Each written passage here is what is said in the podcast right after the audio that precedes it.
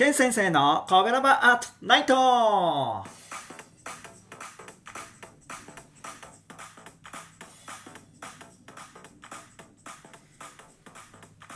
神戸好き音声配信が好きな神戸ラバーが集まる大人の部活動コベラバラジオ部。その活動として配信しているのがこのコベラバーアットナイト。担当パーソナリティごとに様々な切り口で神戸の魅力を発信しております。毎週火曜日は外から見る神戸2050 Check it out! 神戸フューチャー2050神戸の未来を皆さんと考える放送を元公立高校の先生であるケン先生がカナダからお届けしておりますこれまでは神戸の高校生が45歳ぐらいになった時の神戸のために皆さんと一緒に考えていくスマートな放送でしたが最後は行っていかないといけません。今月は集大成として感情爆発でケン先生が大胆提言を行います。その第1弾今日の大胆提言はこちら。神戸よ首都圏一極集中の是正に声を上げろ！です。過去さーちゃん風。個人の一意見ですので皆様には優しく聞き流してくれたらと思いますが、まあ、人口減少は全国的な人口の構造の問題でもあるんですが中でも神戸の問題は人口流出。しかも20歳から24歳の大幅な人口流出。さらに60歳以下も緩やかに首都圏へ流出が続いております。最近では隣の明石市に流出する人もいるようですが親戚みたいな明石市と揉めてもしょうがないんです。兵庫県内の方々はなんだかんだで神戸には集まってくるんですからやはり東京一極集中の是正に取り組まなければなりません。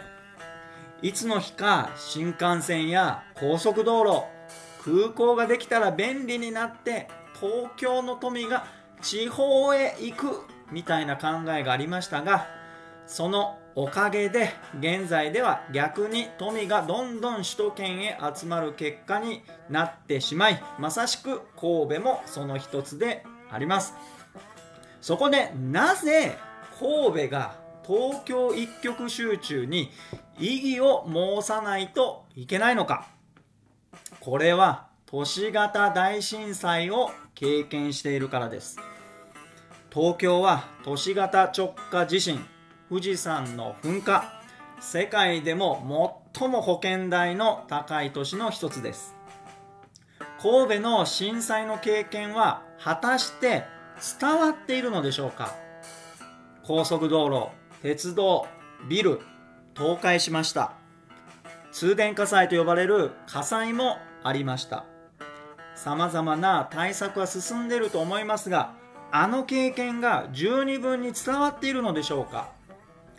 神戸ですら継承が難しくなっているのに東京にどれだけ神戸はメッセージを出せているのでしょうか。神戸ができることの一つ都市型直下地震の経験を伝えていくことです。もちろん首都直下地震で全てのエリアがそうなるわけではありません。さらに他の都市で地震がないとも言えません。しかし神戸の震災では須磨区から西宮市の幅約1キロ長さ約20キロの地域が地震の帯と言われました。これは東京駅から川崎船橋浦和の距離に匹敵します。東京の富を神戸という狭い視野だけではなくこうした震災の経験が伝わらない背景には東京一極集中を今更やめられないことにあります。神戸の皆さん後悔はありませんか？私はあります。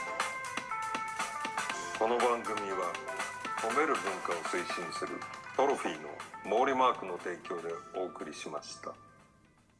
誰があの阪神大震災からたった16年後に東日本大震災が起きるかと考えましたでしょうか。